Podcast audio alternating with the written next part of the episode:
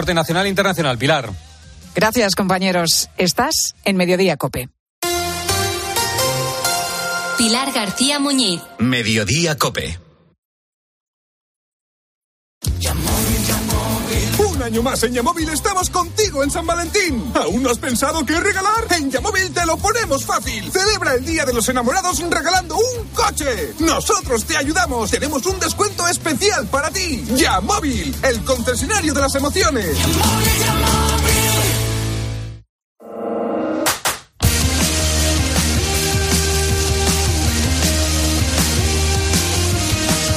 José Luis Corrochano. Deportes en Mediodía Cope. Estar informado.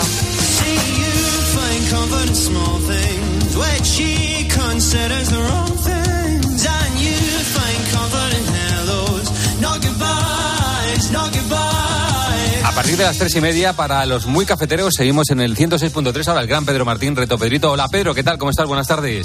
Buenas tardes, ¿cómo estamos? ¿Qué pasó por tu cabeza el lunes y continúa pasando el martes? pues pasó, pues pasó, bueno, pues un, un, ramalazo de solidaridad con un gran club español que está en zona de descenso como el Valencia. Y bueno, pues eh, para eh, llamarle un poco la atención, tiene que buscar esta semana a los oyentes uno de los grandes jugadores de la historia del Valencia. No será Baraja, no será Baraja. Pues no es Baraja, pero podía haber sido. que es el nuevo entrenador, sí. Pues eso, uno de los jugadores que estuvo en las épocas doradas del club, que fundamentalmente son dos, una en los años 40 y otra a principios de este siglo. Y dijimos ayer que era un jugador español eh, e internacional, evidentemente. Y la pista de hoy es que ese jugador en, la mejor, en el mejor momento de su carrera sufrió una lesión que le convirtió en un, de, pasó de ser un jugador magnífico a ser un jugador más. Ya, ya, ya sé quién es. Ya sé quién es, como, como decía pues... un profesor mío, ya sé quién es. ya sé quién es. es de la, para, para, mí es de la segunda etapa, para mí, eh, de la segunda etapa. Y es verdad que tuvo una lesión ahí que iba para gran estrella y, bueno, se quedó un buen futbolista, un buen futbolista. No, dice Carlos Miguel pelo largo, yo creo que no, yo creo que pelo corto, ¿no? Pedro, pelo, sí, pelo corto. Sí, sí yo creo que con pelo largo, sí. no, no, hombre, a lo mejor un, un, tiempo que no fue a la peluquería, pues a lo mejor lo no, tiene pelo larguito. Pelo corto, pelo, pelo corto. Ahora te lo voy a decir, eh, tú sabes de coches, pero... Es del olor a coche nuevo. el olor a coche nuevo, verdad. Muy bien, Pedro, un abrazo, ¿eh? Venga, hasta, hasta luego. Bueno, producto del partidazo, en el Día de la Radio, que se conmemoró en el día de ayer, junto, se juntó, se juntó Juanma Castaño con José Ramón de la Morena. Dos números uno de la radio por la noche, hablando. No, no, echas de menos ni tan siquiera tu influencia, la importancia que tú eh, bueno, tenías es que como no, periodista. No, no, no, no nada. tanta. ¿Cómo que no? Tú sí, tú fuiste no, de los, bueno, fuiste de los. Eh, eh, eso lo, nos hacen creer algunas veces, ¿no? La sobre la radio deportiva por la noche que tú hiciste, sí fue una radio muy influyente. No, no. García posiblemente sí porque era el único pero yo no tenía tanta influencia. Yo decía una cosa, García decía a lo mejor todo lo contrario. Y, sí, pero y luego en, hubo, y en una Cataluña época, Radio decían hubo otra una cosa época y... donde ya no estaba García, que fue la mayoría de, de, del tiempo, bueno, ya a partir de los 2000. Ya no estaba García, bueno, estaba de la Morena. No, no, no, no, de verdad que no. Es que yo creo que no es así. O sea, no quiero ir aquí de falso humilde, ni mucho menos, ¿no? Aparte que la radio lo que hacíamos nosotros era muy coral. Vosotros sabéis que, no sé, estaba Lama y decía una cosa, Paquito decía otra, el Relaño salía diciendo otra, Segurola pontificaba de otra manera. Y toda la movidilla esta del deporte, los líos Tebas eh, con, con, con, Florentino, con, eh, con la federación y todo eso, ¿lo sigues o, o no? Sí, sí, sí, sí, lo sigo. ¿Tú eres amigo de Tebas y eres amigo de Florentino? Eh... Y de Rubiales. Eh, no, de Rubiales no.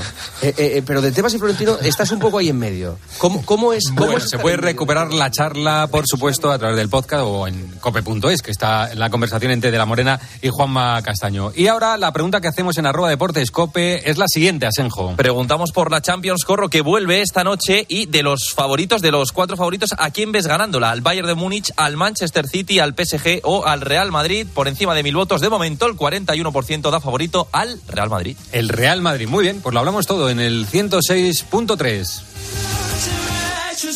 ¿Sabes por qué ha triunfado el Tranquiler? Porque te seleccionan a los mejores inquilinos y te resuelven todos los problemas de impago, retrasos en el cobro, quejas de vecinos, destrozos, llamadas intempestivas y además te ofrecen sin coste el certificado energético si no lo tienes. Y lo más importante, la agencia negociadora del alquiler te paga la renta directamente aunque no lo haga el inquilino. Por eso, si no te quieres preocupar y solo quieres cobrar, a la agencia negociadora del alquiler debes llamar 900 20 11 900 20 11.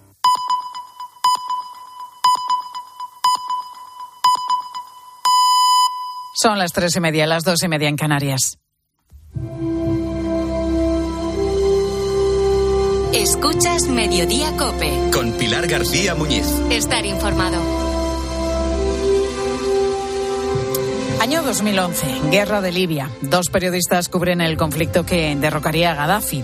Uno de ellos es Guillermo Cervera, descendiente del almirante Cervera, el oficial que dirigió la última batalla de España como potencia ultramarina, la batalla de Santiago de Cuba, en ese año fatal de 1898.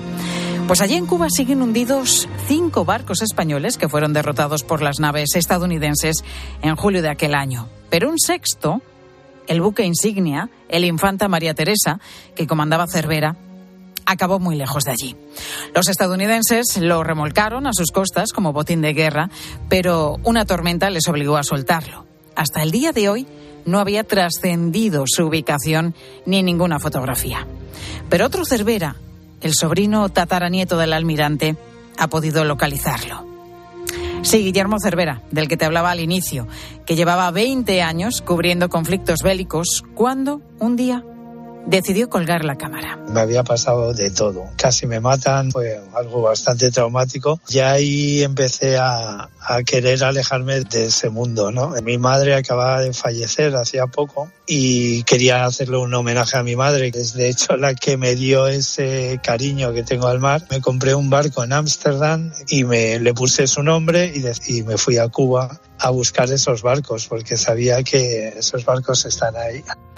Pues Guillermo se fue solo a buscar el Infanta Teresa hace años, pero no tuvo éxito. El pasado mes de octubre volvió. Le acompañaba entonces el también periodista Plácid García Planas, del Vanguardia. Ya habían hablado en Libia de ir a buscar juntos este barco hundido. Sabían que eso, sabían que estaba hundido cerca de Caza Island, una de las islas Bahamas, el archipiélago que rodea Cuba, por el norte, pero desconocían las coordenadas exactas. Es una isla muy alargada, 70 kilómetros, está por el norte, a un kilómetro hacia el interior del mar, entre arrecifes. Contacté con un pescador que nos llevó con su barca, pero en, en todos esos 70 kilómetros no hay ningún puerto, está deshabitado. El Infanta Teresa quedaba en el pequeño estrecho entre el Caribe y el Atlántico, una zona de continuo paso de tormentas y huracanes, así que no podían ir en cualquier época del año. Había tiburones, no teníamos material de buceo porque no lo alquilaban en, en la isla, era la época de huracanes y está todo cerrado y tuvimos que bucear con gafas y en apnea. Y el barco está profundo, está a 15 metros, y hacer las fotos. La dificultad es muy similar siempre que haces un reportaje de este tipo. A Guillermo le dieron unas coordenadas falsas a propósito. No querían que el barco fuese localizado. Sabía que un periodista americano lo encontró en 1999 e hizo fotos, aunque nunca las publicó. También sabía que un piloto hizo una foto aérea desde su avioneta donde se veía incluso que un pariente suyo, otro Cervera, también se acercó al barco, pero su información no trascendió. Tienes que tener mucha intuición y mirar y mirar y acercarte. Cuando sabes del mar, sabes que si tú te plantas en un barco a más de una milla de lo que estás buscando, lo que buscas es muy difícil de encontrar. O sea, a la que hay un margen de error de, de media milla, es un trabajo de chinos. Guillermo y Plácid tuvieron la suerte de que un huracán acababa de pasar unos días antes de que ellos llegasen. Eso significaba que tenían por delante unos días de mar tranquila. Sin equipo de buceo, tuvieron que sumergirse a pulmón. El barco tiene 110 metros de eslora y encontrarlo dicen que fue algo impresionante. Recuerdo la sensación, la sensación de un momento determinado que Guillermo dice aquí, aquí. Entonces vi una estructura debajo mío como el esqueleto de una ballena. Fue brutal, porque era, es como si la historia te volviera. Un...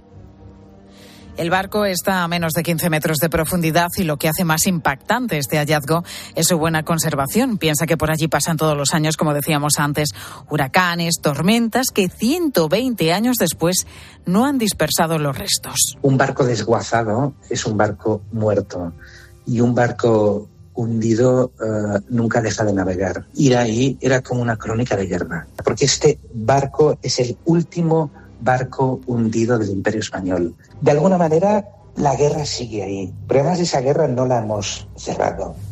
Lo que hay en ese barco y lo que representa no está muerto, de alguna manera está vivo. El almirante Cervera sabía que iba a una batalla perdida en julio de 1898, pero obedeció a sus superiores, llevó el enfrentamiento a la luz del día para evitar un mayor número de bajas. Más de 300 soldados españoles murieron y salieron vivos casi 2.000, pero la catástrofe podría haber sido peor.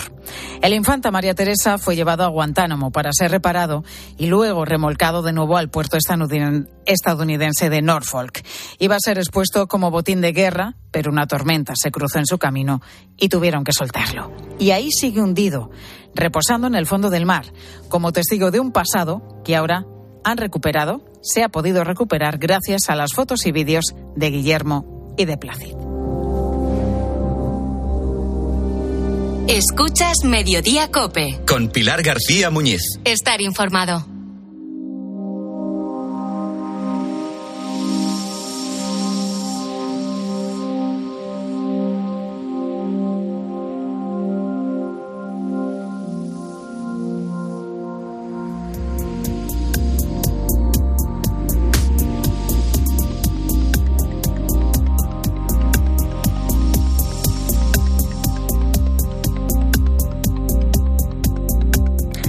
Verdad que no habíamos oído hablar nunca de ellos y en los últimos 15 días es que no dejamos de oír noticias relacionadas con los globos espías. Pues todo empezó con ese globo espía chino, derribado el pasado 4 de febrero por Estados Unidos, al que este fin de semana se le han unido otros tres derribados en Alaska, en Michigan, también en territorio, estos dos casos estadounidense y otro más en Canadá. Desde que apareció el primero, pues todo el mundo nos hemos preguntado qué son estos artefactos y la verdad es que ha habido teorías de todo tipo. De hecho, este pasado domingo una periodista le preguntaba al general Glenn Van Herk, jefe del Comando de Defensa Aeroespacial de Norteamérica, si descartaban presencia de alienígenas o extraterrestres. Y esto fue lo que respondió el general. Gracias por la pregunta. Dejaré que la comunidad de inteligencia y contrainteligencia lo averigüen. Yo no he descartado nada en este momento. Seguimos evaluando, de hecho, cada amenaza o contraamenaza potencial desconocida que se acerque a América del Norte con la intención de identificarla. Bueno, no descartaba nada en una respuesta que no añadió más que confusión a todo este tema que haya dado ya para varias teorías de la conspiración. De hecho, la Casa Blanca pues ha tenido que aclarar que no existen alienígenas en el espacio aéreo estadounidense. Así lo aclaraba la portavoz de la Casa Blanca, Karine Jean-Pierre. There is no indication of aliens or terrestrial activity with these recent takedowns, uh, and it was important for us to say that from here because we've been hearing a lot about it. Um, I, I'm not... Ella bromeaba con que le gustaba la película ET, pero que iba a dejar ahí el tema que de alienígenas y extraterrestres, pues nada de nada. Pero ¿qué son realmente estos objetos? Pues todo empezó el día 1 de febrero, cuando Estados Unidos detectó un globo de color blanco que iba a una gran altura y que sobrevolaba el estado de Montana, más concretamente varios hilos de misiles nucleares, ¿te puedes imaginar? Ahí saltaron todas las alarmas. Ese artefacto siguió tres días en el cielo de los Estados Unidos hasta que fue derribado con dos aviones de combate sobre las aguas del Atlántico, frente a la costa de Carolina del Sur. Finalmente, la Casa Blanca informó de que este globo era un globo chino y que su finalidad era espiar. Bueno, China intentó calmar los ánimos y dijo que no, que no era un globo espía, que se trataba de una nave dedicada a proyectos de investigación principalmente meteorológicos. No contentos con toda esta polémica, este fin de semana han aparecido tres objetos voladores más de los que realmente sabemos poco. El Pentágono ha dicho que el primer objeto se derribó sobre las aguas heladas de Alaska, que hay otro que se derribó, como decíamos al principio del domingo, en eh, Michigan, y el tercero, pues, se derribó en Canadá. Manuel Gazapo es doctor en Relaciones Internacionales y nos dice que, que, aunque es verdad que los países tienen sistemas de satélites o drones que captan imágenes muy precisas, esto de los globos es mucho más habitual de lo que pensamos. Este tipo de artilugios siempre han sido utilizados de un tiempo a esta parte, desde principios del siglo XX, para intentar obtener información, poder visualizar las zonas del enemigo, porque lo que hay que entender al fin y al cabo es que los estados buscan obtener información estratégica sobre otros estados. Las relaciones internacionales, Pilar, no dejan de ser un tablero de juego, ¿no? donde cada actor tiene unos intereses y eso implica que cada cual pondrá en marcha los mecanismos que considere necesarios o los mecanismos que tenga a su disposición para obtener información confidencial de sus contrincantes y poder anticiparse a sus decisiones, claro está. Pues estos objetos voladores abatidos hasta la fecha estaban cerca de zonas militares sensibles. Lo que se intenta con estos globos es conseguir información, pero sin causar mucho revuelo, que es todo lo contrario a lo que realmente están logrando.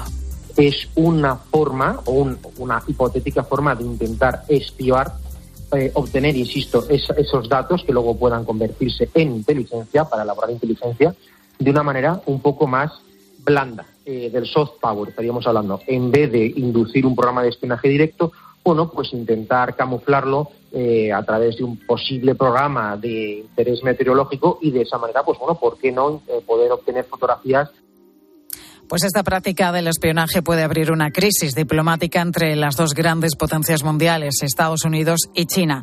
Volvemos a escuchar a Manuel Gazapo que nos dice que el problema está en si todo desemboca en tensiones militares.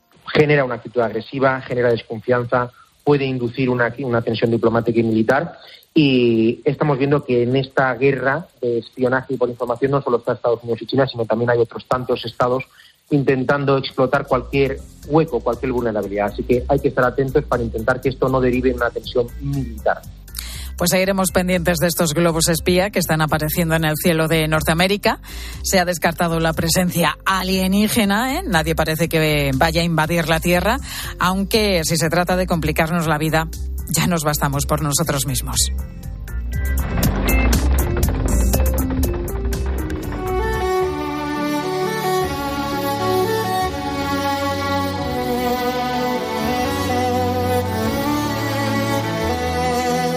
Bueno, y un día como hoy también nos preguntamos cómo podemos describir ¿Qué es el amor? Estoy prácticamente segura de que existen tantas formas de hacerlo como personas en el mundo han estado o están enamoradas. Felicidades, por cierto, ¿eh? en este día de San Valentín. Muchas seguramente metafóricas, escogidas del cine o la literatura, y ninguna sobre los procesos biológicos, sobre las reacciones químicas que tienen lugar en el interior de nuestro cuerpo cuando estamos cerca de esa persona que hace que salten chispas. Se trata de un caprichoso juego explosivo, la fiesta de un montón de sustancias químicas como las endorfinas, la dopamina o la oxitocina. Una auténtica borrachera de amor. ¿Por qué no me escribiste? ¿Por qué? No había terminado para mí. Te estuve esperando durante siete años. Y ahora ya es tarde. Te escribí 365 cartas. Todos los días durante un año. ¿Me escribiste? Sí. Lo nuestro no. Lo que habremos llorado algunos en el cine con este amor poderoso de Noah y Ali en la película el diario de, de Noah.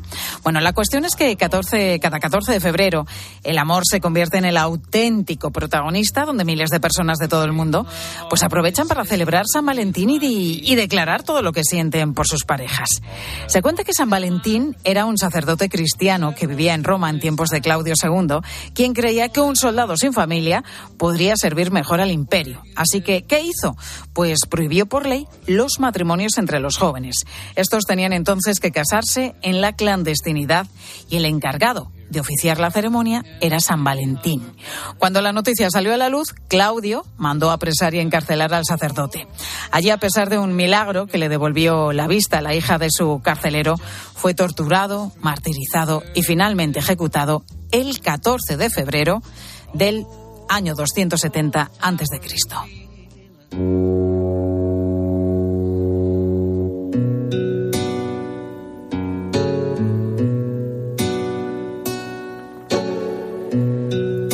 Aunque este día siga siendo reconocido por todos como el de los enamorados, hay estudios que revelan que este día ya no se celebra como antes, ¿eh? que ha perdido cierto fuelle.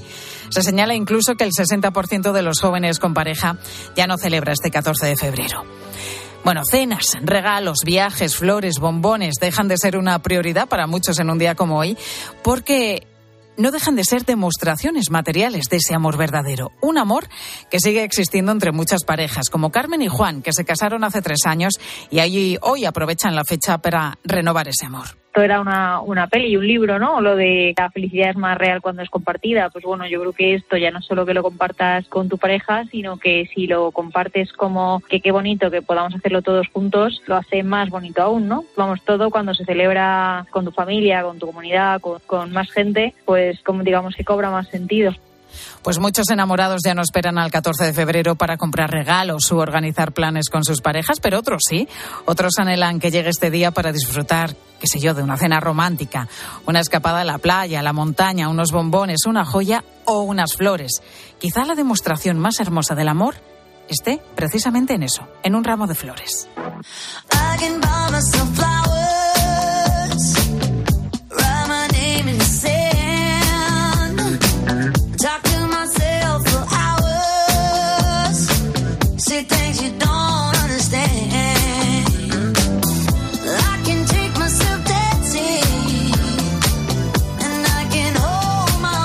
Pues lo sabe bien Miguel Ángel Garrido, porque tal es la demanda de flores que está recibiendo este año, que lleva cuatro días sin poder cerrar la tienda para atender todos los pedidos por San Valentín.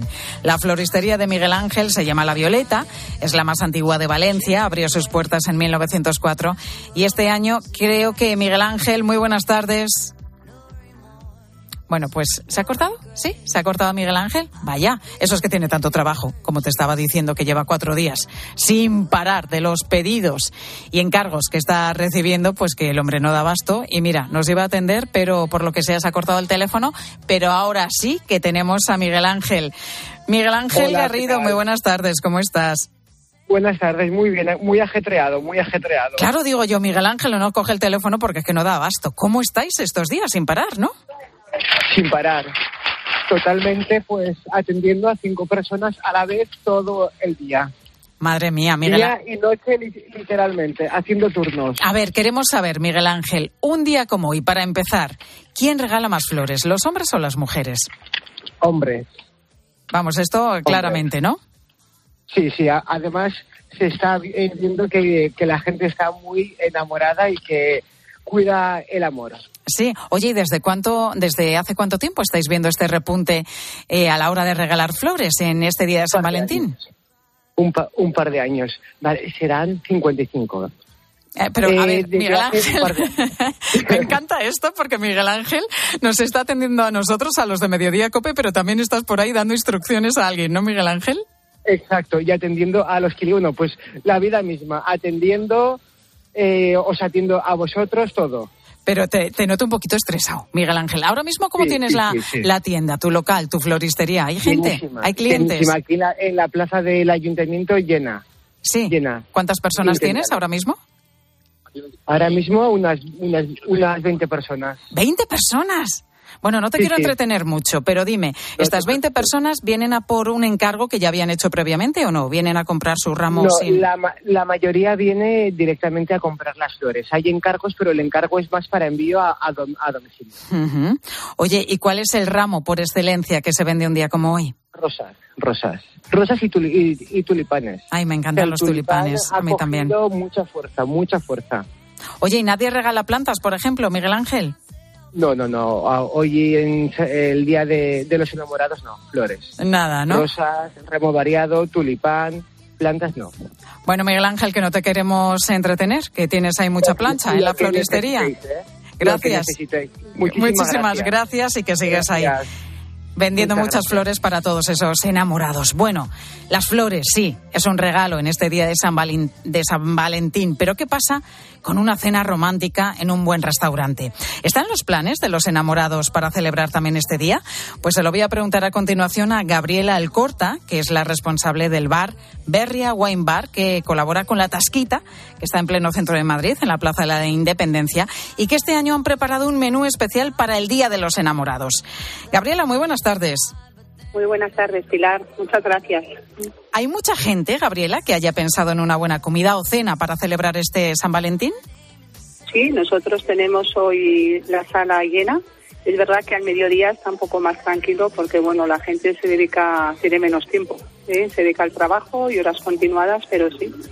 Sí tenemos, tenemos eh, gente que así lo va a celebrar.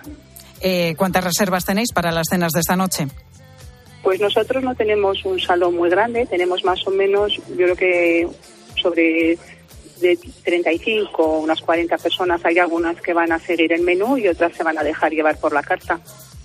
¿Y qué se cena un día como hoy, pues en el Día de los pues Enamorados? ¿Qué podemos cenar, Gabriela? pues, pues nosotros eh, tenemos las dos posibilidades. Hemos creado el menú eh, San Valentín, que consta de una copa de cava de bienvenida, un brioche con papada y caviar, una sopa de cebolla, un salpicón de lagostinos y pulpo, un lenguado menier, un stick tartar, una tarta de manzana, unos quesos y un petit four. O sea, es un poquito la idea del menú cerrado. Pero, eh, ya- Gabriela, los enamorados se van a ir rodando, creo yo, a ver, con a ver, tanta comida, ¿no? Es verdad que, bueno, eh, tampoco son bases tan grandes y sí que es verdad que luego puede ir maridado, que también presentamos Sí. nosotros como Wine Bar, que tenemos eh, más de 3.000 referencias y más de 120 vinos por copas y medias copas. Eh, también el equipo de sumilleres presenta también una armonía cerrado, en precio cerrado, que también no pueden degustar aparte. Oye, ¿cuánto bueno, nos cuesta, eh, Gabriela, este menú del amor? Pues bueno, nosotros el menú del amor cuesta 100 euros por persona y si eligiesen la armonía, que lleva una selección especial terminado con el champán, que siempre ya sabe que todo el amor termina con burbujas, pues el, el menú serían, el menú que ellos han, el maridaje sería de 90 euros. Pero bueno, también cada persona puede elegir el menú y degustarlo eh, con la carta de nuestros vinos a su gusto. Bueno, pues es este el menú que nos proponen desde. Berria Wine Bar. Gabriela Alcorta nos ha hablado de ese, de ese menú que han elaborado para todas las cenas románticas que van a tener en su local esta noche. Gabriela, muchísimas gracias. Nada, muchísimas gracias, Pilar. Un saludo. Nada, estáis invitados. Gracias, muchísimas gracias. Bueno, pues hoy estamos celebrando este día de San Valentín, el Día de los Enamorados, un día en el que hay de todo, ¿eh? Que sí, que hay quien lo celebra con la pareja, en una cenita romántica, con flores, pero hay gente que dice, oye, a mí este día es que no me gusta nada y nada, es un día más y esto es una moda comercial. Bueno, ¿qué nos han dicho los oyentes sobre el Día de San Valentín? Luis Colón, no te voy a preguntar si estás enamorado, o sí, te lo voy a preguntar. Lo ¿Lo que estás? tengo es hambre, ¿eh? Después de haber escuchado Ay, restaurante. ay, eh, ese gaditano, ¿eh? Como echa capotes fuera. Sí, sí. No, pero yo enamorado no estoy. Estoy enamorado de, de mi madre, eso sí es verdad, que la quiero un. Siempre, eso siempre. Y de la radio, que queda muy sí, bonito. y también que ayer de la tuvimos el día de la Ayer- radio. Ayer vamos, estábamos colorados hoy con tantas felicitaciones. Pero sí, la verdad es que hay divis- división de opiniones entre Ya lo sabía yo, sí, ¿eh? es que lo sabía yo. Sí, sí, porque es que hay unos que lo celebran, otros que prefieren que no. Pero oye, todos coinciden en una cosa que es lo más importante, que es el amor, el amor por su pareja. Y fíjate, Carlos, que es un oyente nuestro de Cádiz, nos ha querido mandar este, este mensaje. Yo no suelo celebrar San Valentín porque me da mucho coraje las fiestas en el calendario que casi han sido impuestas por el consumo. Pero de todas maneras, ya que estamos, quiero decirle a mi mujer que la quiero mucho. Te quiero, chata. Chata, chata. Ay, qué bonito, con la música además de Luis Miguel. Ahí está cinta siempre. ¿Eh? Oye, que mira, Carlos, que le dedicamos eh, esta canción, ¿eh? A tu mujer, a tu chata, en este día de San Valentín. Bueno, vamos a escuchar lo que nos dice Luis desde Santander. En cuanto al tema de la celebración del Día de San Valentín, hablando en términos laborales actuales, podríamos decir que soy un fijo discontinuo del Día de San Valentín. ¿Por qué? Porque estoy felizmente casado. En ocasiones nos hacemos regalos. Unos años sí hay, otros años no. Depende un poco pues, de las circunstancias de, de si estamos inmersos o incluso en algún gasto extraordinario. Me encanta esto de los términos. Fijo ¿eh? discontinuo, Fijo está muy discontinuo, bien, está muy bien sí, ese sí, sí. matiz, Luis, es- está muy bien, sí. Oye, y hay quien prefiere celebrar San Valentín con más compañía, con más parejas, ¿eh? Como nos cuenta Laura, por ejemplo, desde Valencia. Pues 26 años que llevo de matrimonio y no me ha sorprendido ni un San Valentín. Y como eso se ve desde hace muchos años, pues unas parejas hemos decidido que celebramos el San Valentín juntas. Nos vamos a un chalet, nos lo montamos ahí de pisco labit y entre nosotros, mira, excusa de San Valentín y poco más. Oye, pues también está muy bien, que estás esperando ese regalo un año y otro y otro y otro y no llega y dices, pues mira, si Mahoma no va a la montaña, Bueno, ¿eh? la montaña. Eso es, pues organizo yo. ¿eh? Si mi marido no me regala nada, ya organizo yo esta fiestuki con los amigos para celebrar este día y así, pues una excusa perfecta para pasar un, un buen día entre amigos. Gracias, Luis. A ti, Pilar. Pilar Cisneros, muy buenas tardes. Hola Pilar, buenas tardes. ¿Qué nos vais a contar en la tarde? Bueno, pues como es San Valentín, nos vamos a hacer una pregunta. Están súper de moda las aplicaciones para conocer a la supuesta pareja. ¿Nos deshumanizan ¿O es la única opción que nos queda en un mundo cada vez más tecnológico? Nos lo preguntamos hoy en la tarde. Estas y otras cosas. Bueno, te hago match ¿eh? a este contenido. Ah, mira, ¿eh? tú sabes lo que es un match. Bien, bien. Vas. Pero no te creas, nunca he entrado en una de estas aplicaciones, te lo puedo asegurar. Yo tampoco. Pero de tanto escuchar lo de match, pues ya lo utilizamos muchas veces en, en nuestro día a día, ¿no? Lo hemos incorporado a nuestro lenguaje cotidiano. Pues eso, que te escucho enseguida, compañera. Pilar Cisneros y Fernando de Aro en La Tarde de Cope. Pilar García Muñiz. Mediodía Cope. Estar informado. Oye, ¿tú también tienes algo que contar? ¿Qué tal, Enrique? Buenos días. Hola, buenos días. Hola, amigo. Hola, ¿qué tal? ¿Tiene usted algún vecino de, de ese corte del que hablamos hoy? A las 10 de la mañana, en la hora de los fósforos, a Carlos Herrera le encanta pasarlo bien contigo. Entonces teníamos una vecina que no nos podía ni ver. Por las noches, pues nos quitaba la luz. Se subía a una sillita, salía al descansillo, bajaba el plomo, ¡pumba! Sin luz. Total, que salió con la sillita y ya la veo encaramarse, claro. Abro la puerta de golpe y hago... ¡Uh! De lunes a viernes, desde las 6 de la mañana, Herrera en Cope. ¿Nos cuentas tu historia?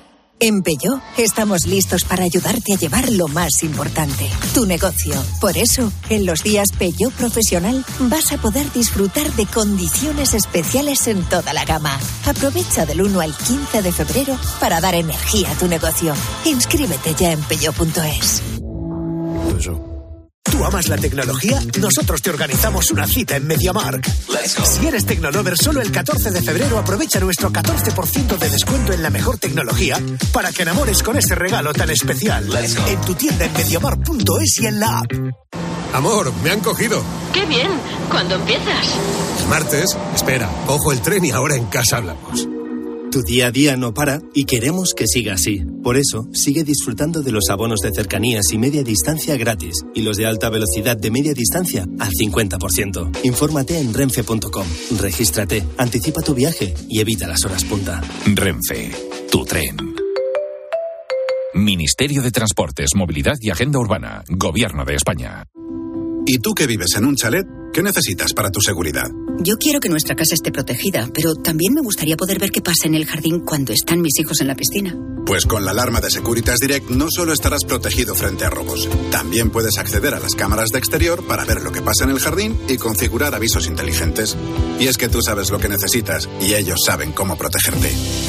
Llama ahora al 900-666-777 o entra en securitasdirect.es y descubre la mejor alarma para ti. La gama eléctrica Citroën Pro se carga en la descarga o cuando acabas la carga. La de cargar, no la del punto de carga que viene incluido. Y cargado viene también tu Citroën Iberlingo con condiciones excepcionales financiando. Vente a la carga hasta fin de mes y te lo contamos. Citroën. Financiando con PSA Financial Services. Condiciones en citroen.es. Escuchas Cope. Y recuerda, la mejor experiencia y el mejor sonido solo los encuentras en cope.es y en la aplicación móvil. Descárgatela. ¿En qué capítulo de tu vida estás ahora? ¿Quieres hacer una reforma o cambiar de coche? ¿Tus hijos ya necesitan un ordenador para cada uno? ¿O quizás alguno ya empieza la universidad? ¿Habéis encontrado el amor y buscáis un nidito?